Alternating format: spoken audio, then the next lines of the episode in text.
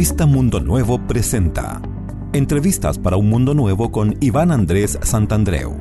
Auspicio de Gaia Esencias.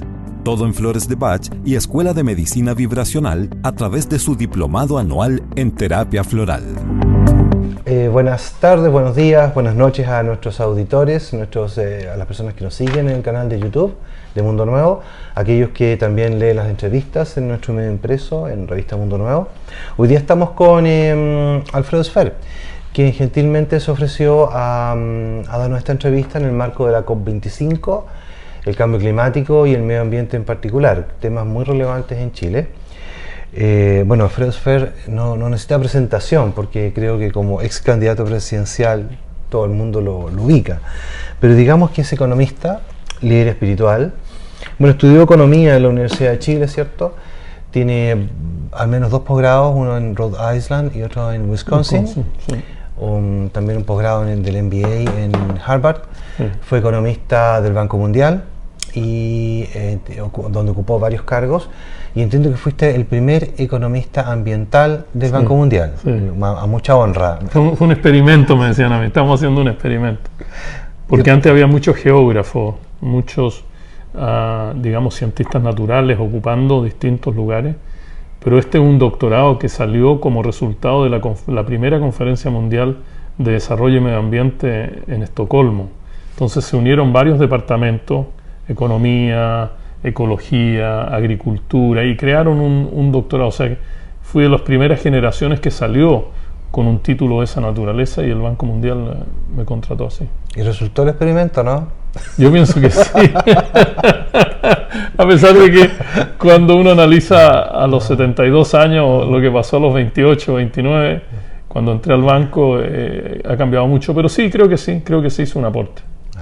Creo que se hizo un aporte. Primeramente agradecer unos libros que me trajo Alfredo, creo que te agradezco mucho esto, eh, son autoediciones de uso muy, muy restringido, no, no están para el público, entiendo. Así que te lo agradezco esta, esta, esta deferencia, Alfredo. Gracias, encantado. Oye, Alfredo, como este tema, eh, más que la parte típica del medio ambiente, de la COP25, del CO2 y del cambio climático, nuestro medio, nuestra revista tiene un enfoque de carácter más interno, más espiritual. Entonces a mí me gustaría orientar las preguntas en ese sentido, básicamente. Me interesa harto darle esa dimensión, que es una dimensión que en general los medios de comunicación habitual no, no cubren, porque no es. no es, algo que, puedan como asir o, o relacionar. Y a mí me interesa mucho que lo relacionemos en esta entrevista para nuestros lectores, auditores y, no sé cómo se dirá la gente que ve YouTube, no son televidentes, son youtubers. es que el youtuber es el que, el que genera contenido. claro, Sí, sí, Bueno, pero eh, básicamente cuéntanos tú, cuál sería en tu concepto tu relación entre el medio ambiente, los problemas que estamos viendo, que estamos sufriendo en el medio ambiente y este mm, el medio ambiente interior, el medio ambiente interior de las personas. ¿Cuál es la relación que tú ves ahí? Primero quisiera decir de que, de que cuando hablamos del tema de cambio climático o del medio ambiente en general, no es solo un tema científico. Hay un tema científico, saber, medir. No es un tema solo político, es decir, voluntades que todos logren acuerdo. No es solo un tema económico en el cual, ¿no es cierto?, eh, la economía transforma la naturaleza para bien o para mal. Eh, yo creo que hay otra parte que es cómo nosotros como ser humano nos relacionamos con la naturaleza. Y ahí empiezo a enfocarme en tu pregunta. Digamos, ¿qué relación hay entre la ecología externa y la ecología interna? Exactamente, esa es la La ecología externa, ¿no es cierto? Yo contamino el aire, automáticamente estoy contaminando mi aire. Contamino el agua, estoy contaminando mi agua. Y el cuerpo humano, la mayor parte es agua. Contamino el espacio. Esto está bajo una ley espiritual que se llama lo externo es como lo interno, lo interno es como lo externo, que tiene miles de años, digamos. Pero no solo está esa relación elementos naturales y tu ecología interna física, sino también hay una relación que va más allá de lo físico. Pero para eso hay que entender la ecología externa en forma diferente. Es decir, la Tierra no es una cosa. La Sí. Tierra es un ser vivo. Ese es nuestro problema, que lo tratamos como una cosa. Claro, la, la hemos cosificado, ¿no es cierto? Entonces la, la Tierra produce madera para, para muebles, eh, produce cobre para hacer teléfonos celulares. Eso ya ha cambiado. Eso representa un estado de conciencia muy diferente a Gaia, al estado de conciencia que existe hoy día en el mundo. Es decir, si nosotros asumimos que la Tierra es un ser vivo, automáticamente asumimos que tiene conciencia. Y si tiene conciencia, tiene memoria. Si tiene memoria, ¿no es cierto?, está en una totalidad. Lo mismo el ser humano. Nosotros sabemos que tenemos conciencia, por lo tanto, el tema de la ecología externa e interna también se relaciona con nuestras emociones y la emoción de la naturaleza, también se relaciona con nuestra transformación y la transformación de la naturaleza, también se relaciona con la conciencia humana y la conciencia de la naturaleza. Entonces, cuando hablamos del colectivo, no solo estamos hablando de los seres humanos, estamos hablando de todos los seres sintientes, los animales, en fin, todo eso, y además de la naturaleza. Entonces, ¿qué pasa? Que nosotros nunca podremos estar sanos en una naturaleza enferma. Eso es imposible. Y al revés también es, eh, eh, eh, es verdad. Es decir, un una- ser humano enfermo no logra que toda la naturaleza esté bien. Hoy día nosotros hemos visto casos como elefantes y- y macacos, monos, ¿no es cierto? Por ejemplo, los monos en la India se roban los bebés y después los devuelven en 15 días después. Eso ha salido reportado y nadie sabe cuál es la tensión que se está viviendo en eso. Entonces, el primer paso es no cosificar eh, el tema del clima, no cosificar la naturaleza. El segundo paso es entender de que, de que todo esto es uno y estamos bajo una gran ley espiritual que es la ley de la interdependencia. Es decir, yo soy porque tú eres, tú eres porque yo soy en todo. Yo no puedo ser nada sin la naturaleza. ¿Te imaginas tú una naturaleza sin flores, sin árboles, sin animales? Es imposible. Pero no es solo el animal como una cosa, es el animal como un elemento de interdependencia que me permite a mí no solo ser quien puedo ser, sino además permito que otros puedan ser lo que ellos puedan ser. Entonces hay una relación muy profunda espiritual a través de la conciencia de la naturaleza, la conciencia del ser humano, y es esa relación la que hace que el cambio climático no solo sea un tema de cosa externa, sino que también tenga que ver con mi rabia que calienta el planeta, tenga que ver con mi ira que calienta el planeta, tenga que ver con mi avaricia que calienta el planeta. Y por lo tanto yo he dicho en, en otro de mis libros que se llama eh, Recalentamiento Global, Recalentamiento Interior, de que el límite no está en la parte externa solamente, sino que también hay que hacerlo interno. Es decir, nunca lograremos cambiar el clima si no logramos cambiar el clima interno. Esta interrelación de todas las cosas que tú mencionas tan, tan asertivamente eh, estuvo presente en todas las culturas antiguas, en todas las civilizaciones, en todo lugar y momento, Correcto. pero en algún momento se empezó, en el momento después del siglo de las luces, de la ilustración, ¿cierto? Se empezó a cosificar todo y, y a separar en partes todo y a mecanizar todo. ¿Cómo podemos volver a reencantar el mundo en base a esta sabiduría antigua? ¿Cómo, qué, qué- qué podríamos hacer eh, en nuestra esfera individual y colectiva para volver a traer esa sabiduría ant- antigua y relacionarnos nuevamente con el, con el medio ambiente, entre nosotros, con el planeta, con el sistema solar, con el universo? Lo primero es no destruir lo que queda de ese origen, ¿no? Nuestro pueblo originario, lo que está escrito, lo que está oral, lo que está en la danza, lo que está en el movimiento, lo que está en las plantas, lo que está en, en el entorno. Eso, eso es lo primero y esa es una gran lucha que tú y yo hemos dado por muchos años de que la destrucción del planeta, tanto cultura, ética, naturaleza, significa la destrucción de nosotros mismos. O sea, Sí. ¿qué pasa, por ejemplo, el año pasado? Se murió el rinoceronte blanco, ya no hay más. ¿Qué es lo que nos pasa a nosotros en nuestro ADN? ¿No pasa nada o pasa algo? ¿Qué pasa cuando en esta ecuación grande de todos nosotros, ¿no es cierto? Esta conmovisión eh, de los pueblos originarios, ¿no es cierto? Que todo es uno, y tú le sacas algo. ¿Qué pasa si en Chile mañana desaparece el cóndor? ¿Qué pasa si en Chile desaparece el huemul? ¿Nos pasa algo o no pasa nada? ¿Simplemente una biblioteca que se, se quemó un libro o, o hay algo más? Yo pienso que hay algo más. Entonces cuando analizo tu pregunta, ¿no es cierto? De, esta relación eh, que tú estás tratando de, de hacer florecer, esa relación se da a todo nivel. se da a todo nivel y, pienso que es súper importante que el conocimiento originario vuelva a establecerse y no, digamos, eliminarlo decir, mira, eh, hoy día solo queremos saber, no, queremos sabiduría.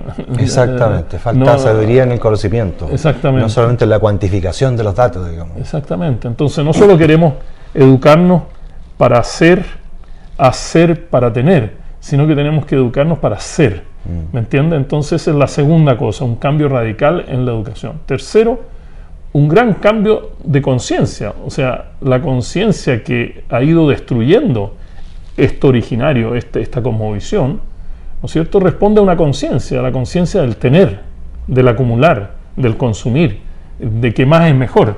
Entonces tenemos que cambiar eso radicalmente para poder, ¿no es cierto?, volver a eso. Y eso significa una nueva conciencia. Es decir, esta vieja conciencia no va a lograr eso. Que tú te adelantaste a la, a la, pregunta que venía, que era que tú hablas que este año ambiental, eh, en, tu, en tu concepto, requiere un nuevo paradigma, que es la conciencia. Entonces, expándate un poquito más en lo, último que estabas hablando, por favor. Mira, yo creo que eh, esta es una pregunta clave, porque muchas veces uno ofrece un enfoque nuevo y la gente dice, no, estoy bien con lo que estoy, eh, él quiere destruir lo que existe, eh, es, una cosa como muy refundacional. No, yo creo que todos nosotros nos estamos dando cuenta de que lo que está pasando ahora, llámalo paradigma, enfoque, sociedad, lo que tú quieras, está llegando a su límite. Como que los instrumentos ya no dan para mucho. Eh, cosemos por acá y se hace un hoyo por acá y seguimos cosiendo por acá y así estamos con, con esto. En el caso del clima, el clima tiene un comportamiento un poco así como diferente en el primer cambio al último cambio. El cambio, el último cambio es muy acelerado, ¿me? O sea, son curvas que van así asintóticas, o sea que acá tú puedes controlar un poco, pero ya cuando el clima se te está poniendo más de 2, 3 grados de temperatura, ya es muy difícil controlar los patrones de lluvia y todo eso. Entonces, este paradigma que se está ofreciendo acá tiene varios elementos. El primero es la conciencia. Es decir, nosotros no estamos separados de, ¿me entiendes? O sea, estamos todos juntos. Eh, los animales estamos, los, árboles, las plantas, las flores, los insectos, el aire, el agua, los océanos, somos una, una cosa. Ese es el primer punto de este paradigma de la conciencia. Y todo tiene conciencia. Es decir, el árbol tiene conciencia, el perro tiene conciencia. Que nosotros la entendamos, no la entendamos, que podamos interactuar. Es otra cosa. Esa es otra cosa. Otro tema, claro. Segundo, este paradigma dice eh, la suma de lo individual no optimiza lo colectivo. Es decir, si tú persigues tu propio interés y yo persigo mi interés separadamente, el mundo de los dos juntos no necesariamente es mejor. El caso de la contaminación, ¿no es cierto? Mm. Tú produces, yo produzco, pero ¿quién eh, falla? El río, ¿no es cierto? El río está recibiendo todos los relaves, toda la mugre que nosotros dos estamos dejando separadamente. Por lo tanto, este paradigma demanda no solo la conciencia, que todo es conciencia, que todos nos tenemos que interactuar a nivel de la conciencia, sino que además estamos en un colectivo. Y eso hoy día requiere de nuevos valores, ¿no es cierto? Los valores de la cooperación, de la solidaridad, de la justicia, del amor, la compasión, la interdependencia. Mientras el sistema de hoy exacerba, empuja los valores individuales materiales, ¿no? Yo, yo, yo. No, el mantra es yo soy porque tú eres y tú eres porque yo soy. Es decir, no hay ningún país que se va a salvar solo. No, pues, eh, estamos, todos juntos. En planeta, imagínate, en 20 años más. En que eran todas identidades. 20 o 30 años más van a haber 10 mil millones de habitantes en el planeta. O sea, hablar de inmigración y contenerla, eh, hay que tener una visión colectiva. Y tercero, estas cosas de la conciencia, estas cosas de que somos un colectivo, tienen que traducirse institucionalmente. Y hoy día no hay instituciones planetarias. Y ese es otra parte, es la tercera pata del cambio del paradigma. ahora, tú te vas adelantando las preguntas. Ah, no sé, estoy leyendo entonces. Estoy de hecho un mago. Porque estás eh, tomando el tema de las curvas asintóticas, tomando esto de, la, de, de que la conciencia colectiva cada vez más, está más como despierta frente a estos temas eh, no, sucede con, la clase política, con el mundo político. Hay una diferencia entre, entre la ciudadanía o la sociedad civil que solicita ciertas cosas bueno, el TPP-11 es una, una, cosa muy clara, y lo que piensan este, los políticos y cómo toman las decisiones. ¿A qué se debe esta, esta brecha que pareciera cada vez más grande? Como que hay un mundo muy aislado, muy, muy, muy de burbuja, muy, muy, muy desconectado de la realidad y, un mundo que, que, busca otras cosas, digamos. Sí, hay, hay personajes en la sociedad donde el agua sale de la llave, donde la, la fruta viene del supermercado. Claro, y, no, es una, no es una cosa eh, que estoy haciendo la satírica o, o sarcástica. Eh, yo he ido a escuelas y le he preguntado a niñitos pequeños de dónde viene la manzana y ellos te dicen del supermercado. Y eso es como nosotros hemos creado una campana, ¿no es cierto?, alrededor no solo de los políticos, de, mucha gente. Sin embargo, la sociedad civil que vive la cotidianeidad de esto, que está cerca del río, que está cerca del mar, que está cerca de la montaña, que está cerca de los animales, etcétera, etcétera, etcétera, tiene una visión muy diferente. Eso me pasó en la campaña presidencial, que hay muchos chiles. O sea, estar en aquí sentado en, la comuna de Providencia es una cosa, pero estar sentado en Ningüe mm, es otra cosa, es muy distinto. Entonces tú te das cuenta de que, de que hay, se necesita una gran compatibilización de esto. Entonces, esto no solo se da en la política nacional, también se da en la política internacional y me parece importante decirlo. Hoy día no existen instituciones planetarias esta unión de todo, ¿me entiende? Que tenga una visión planetaria, que tenga una intención planetaria, que tenga un lenguaje planetario, que tenga una acción planetaria. Eso no existe. Hoy día Naciones Unidas, ¿no es cierto? Que alguien podría decir, no, Alfredo, te equivocaste porque Naciones Unidas. Naciones Unidas no es planetaria. En Naciones Unidas los países reclaman sus propios intereses. ¿Me entiendes? Entonces Estados Unidos entra, sale, quita el presupuesto, eh, mm. bloquea en el Comité de Seguridad, etcétera, etcétera. Entonces, ahí Pronto voy a hacer eh, varias propuestas de cambio fundamental en Naciones Unidas.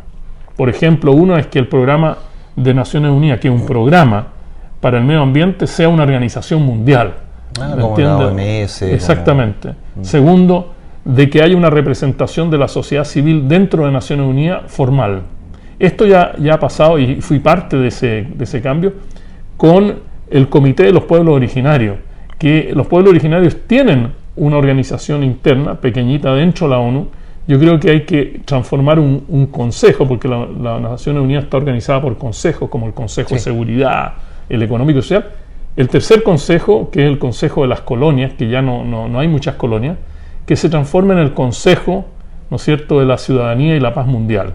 O sea, que la ciudadanía entre a deliberar dentro de los sistemas. Incorporando a los pueblos originarios para que aporten su su estado. Claro, todo, todo eso, todo, toda la parte de sociedad civil y particularmente los pueblos originarios. Entonces, yo quiero decir que hay una miopía y hay un déficit democrático, por ponerlo en términos políticos, no solo a nivel nacional, en que existe este gran vacío entre la sociedad civil que empuja y, otros que frenan, y a nivel internacional.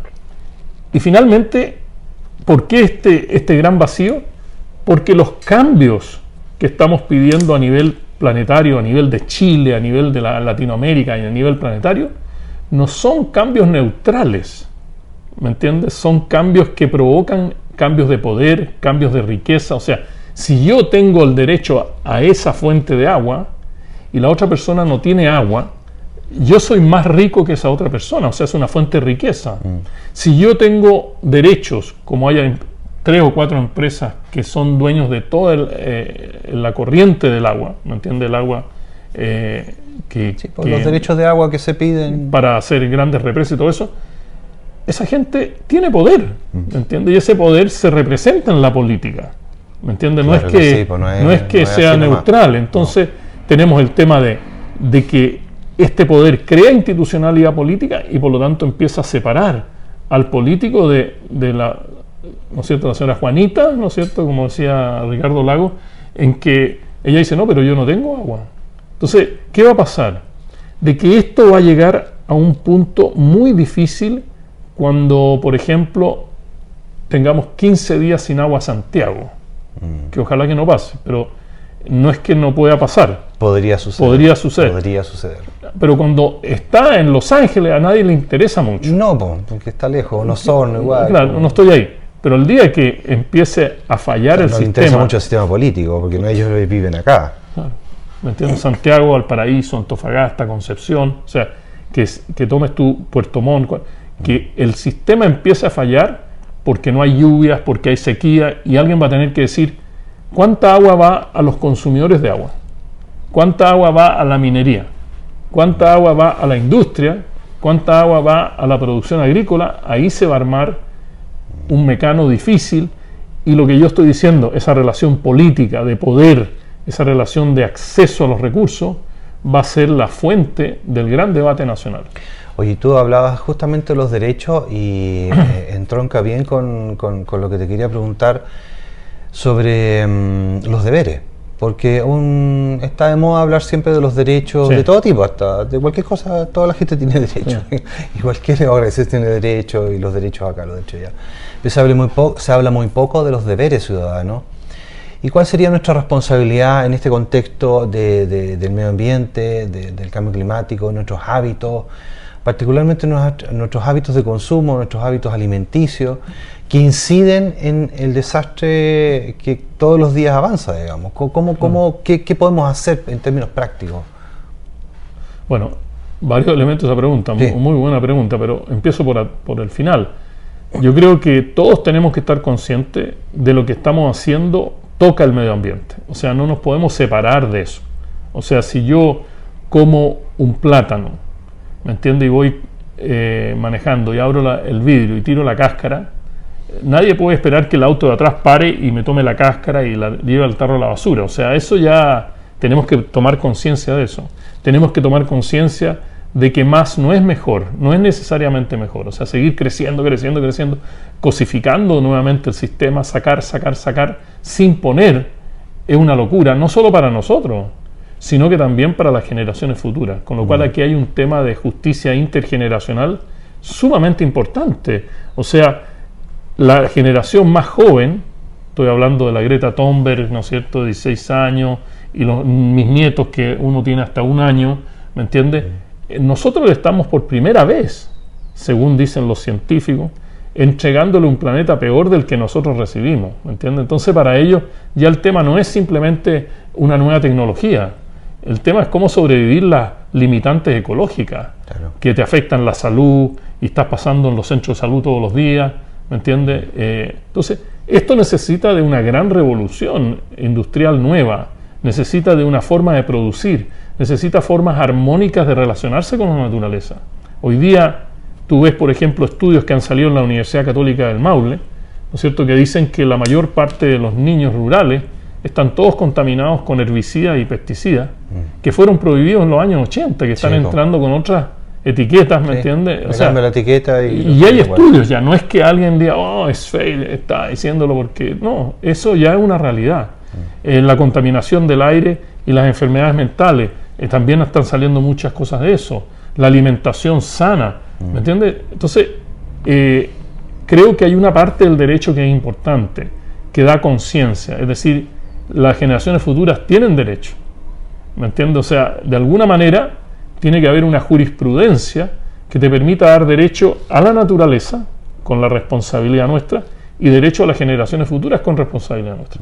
En términos de responsabilidades, naturalmente no hay ninguna parte en la historia que se le haya dado derecho a alguien a destruir. Eso nunca ha existido ese derecho. No, pues en ninguna civilización. ¿Me entiendes? Entonces tengo una responsabilidad de lo creado. Mm. O sea, yo recibo lo creado y soy parte de esta creación y por lo tanto espiritualmente y materialmente tengo una obligación con lo creado. Es que como empezar a destruir tu propia casa, digamos. O sea, ¿quién tiene derecho a romper tu propia casa? O sea, es que cuando se cosifican las cosas y no se entiende la relación, ahí surge eso, pues. Exacto. Lo otro es los eh, instrumentos institucionales. Nosotros hoy día confiamos mucho en el mercado. O sea, el mercado es como todo. Si el mercado dice que esto tiene un precio alto, ah, vale. Mm. Si tiene un precio bajo, no vale. Pero ¿cuánto vale el cóndor? ¿Cuál es el valor del cóndor? ¿Cuál es el valor de una tumba, de un toki o una machi? ¿Cuánto vale para nuestra sociedad eso? No hablo de, dinero, estoy hablando de valor, en su sentido amplio, no el, precio. ¿Cómo valorizamos nosotros que tengamos flores, que no tengamos mm. flores? El paisaje, ¿Me entiendes? Mm. ¿Cómo valorizamos el, ordenamiento territorial? Es decir, aquí no se toca, ahí sí. Eh, ¿Cómo se logran consenso entre los distintos estratos sociales para hacer eso? pobres, ricos, sociedad civil, político, cualquiera sea la combinación. Y yo veo tres tipos de responsabilidades, dos de las cuales a mí no me gustan. Eh, una responsabilidad que no me gusta es la responsabilidad independiente. Es decir, es la persona que te dice, ah, no, pero yo me preocupo de esto y no me puedo preocupar de nada más. Entonces es como un egoísmo colectivo, ¿no? Que, no, no, yo no estoy interesado en lo que pasa en Los Ángeles, por repetir el ejemplo. Si mientras yo tenga agua acá, eh, todo está bien. La segunda tipo de responsabilidad es la responsabilidad dependiente. Dependiente en el sentido de que yo te abuso, o sea, yo uso tus recursos, ¿me entiendes? Lo uso, te hago dependiente, ¿no es cierto? Una responsabilidad dependiente, pero te estoy usando. No es que yo realmente esté preocupado. Y la tercera que sí me interesa es la responsabilidad interdependiente, es decir, la responsabilidad que nos toca a todos ir en una cierta armonía hacia un futuro nuevo. ¿Me entiendes? Yo siento, y a lo mejor estoy equivocado, yo siento una responsabilidad por el futuro de mis nietos. Yo creo que hemos votado mucho por nosotros mismos, por nuestros intereses. Yo creo que hoy día hay que votar por otros intereses, ¿me entiende? Que son mucho más colectivos que finalmente nos afectan a nosotros. Y finalmente, en, vísperas de la COP25, que es ahora en diciembre, a principios de diciembre, eh, ¿qué te gustaría estar haciendo en la COP25? ¿Te vas a participar? Voy a participar en tanto pueda, yo voy a estar disponible todo el tiempo. Y estoy disponible para la sociedad civil, para las organizaciones de fundaciones, para los grupos sociales como los interreligiosos. O sea, yo quisiera tener una oportunidad, eh, lo digo con mucho amor, con mucho cariño, de exponer la dimensión espiritual de este tema de la COP. Mm. No solo eh, eh, estar discutiendo los compromisos políticos, que sí son muy importantes, pero no hay un compromiso político, digamos, de alto nivel sin que tenga una dimensión humana, sin que tenga una dimensión espiritual. Esa es la base. Esa es la base, no hay otra. Yo por lo menos no conozco otra. Y pienso que voy a desfilar, voy a salir, porque creo que hay que reclamar una forma diferente de tratar el planeta. Hay que reclamar por un nuevo modelo económico, político, social. Y esto no es ser refundacionista, es simplemente decir, mira, empecemos ya a movernos en una cierta dirección. O pongamos las cosas en su lugar. Por ejemplo, ¿qué, pertenece a qué? ¿Dónde están estas cosas dentro de este gran puzzle de la vida? Yo quiero decirle al público de que todo es vida y que nosotros sí tenemos espiritualmente, mira lo que voy a decir, que es una enseñanza budista muy profunda que he recibido en los últimos años, de que nosotros sí tenemos la capacidad como seres humanos de cambiar el clima. Claro que sí, pues. sí, pues. Así como tú llegas a tu casa enojado y todo el mundo se arranca, porque todo el mundo sabe, hay una relación implícita. Yo me acuerdo cuando yo era padre, porque ahora ya los cabros están todos independientes, yo llegaba al trabajo enojado y ellos no se aparecían por la puerta. O sea, ellos ya intuían que, que, yo quería estar solo, pero cuando yo llegaba feliz, antes de tocar la puerta, ellos estaban detrás de la puerta, papá, papá, ¿dónde está? Entonces, esa relación entre formas de vida, ¿no es cierto? Estamos hablando de que todo este sistema es uno. No, no hay humano y no humano. Eso, eso es una separación de, la era de la ciencia, ¿no es cierto?, eh, de la racionalidad que nos ha separado. Hoy día tenemos que entender de que yo me muevo y tú te mueves. Tú te mueves y se mueve esa planta. Se mueve esa planta, sale una flor. Se mueve el fruto. O sea, está todo completamente. Yo quiero tener la oportunidad de hablar de eso. Quiero tener la oportunidad de hablar de política digamos, cómo logramos una institucionalidad política planetaria. ¿Me entiendes? Quiero estar con la gente, quiero estar con los extranjeros, quiero ser un buen anfitrión dentro de lo minúsculo que soy, y estoy de carácter ciudadano ahí, nada más, igual que todos los que están escuchando, quisiera hablar con ellos. Quisiera responder algunas preguntas, porque nos van a preguntar, oye, pero ustedes están por las termoeléctricas, ustedes tienen el problema de la salmonera, ustedes tienen el problema de la minería en la montaña, y si puedo, entre comillas, llevar a algunos al sur de Chile, llevar a gente, o sea, que, nos conozcan un poco más, o sea, porque imagínate, se están esperando cerca de 30.000 personas. Sí. O sea, tenemos que ser buenos anfitriones. Quiero participar y dar charlas sobre distintos temas, con mucho énfasis en este paradigma de la interdependencia material y espiritual. ¿Me entiendes? De tal manera de que la gente, para muchos de los que te escuchan seguramente esto es muy conocido, pero para otros no es tan conocido. Sí, exacto. Y poder articular todo eso. Alfredo Fer, muchas gracias por estar esta mañana Gracias con ti. Mundo Nuevo. Gracias Muchas por invitarme, gracias. Este espacio fue auspiciado por Gaia Esencias, todo en flores de Bach y Escuela de Medicina Vibracional a través de su diplomado anual en terapia floral.